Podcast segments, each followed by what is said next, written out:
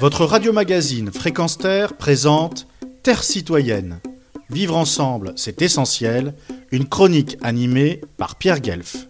Souvent, dans les files de bénéficiaires de colis alimentaires des précarisés, des cabossés de la vie, des réfugiés, il y a des enfants. Généralement, ils sont silencieux, les yeux grands ouverts, le regard attentif, gênés d'être l'objet de la charité des autres, pas exactement honteux, mais horriblement réalistes. Un bonbon, une barre de chocolat, leur arrache un sourire, pas des lèvres, des yeux. C'est plus discret, plus profond. Cela vaut tous les discours, les sermons, les résolutions, les décrets. C'est la réalité du terrain, concrète. Retrouvez et podcastez cette chronique sur notre site fréquenceterre.com.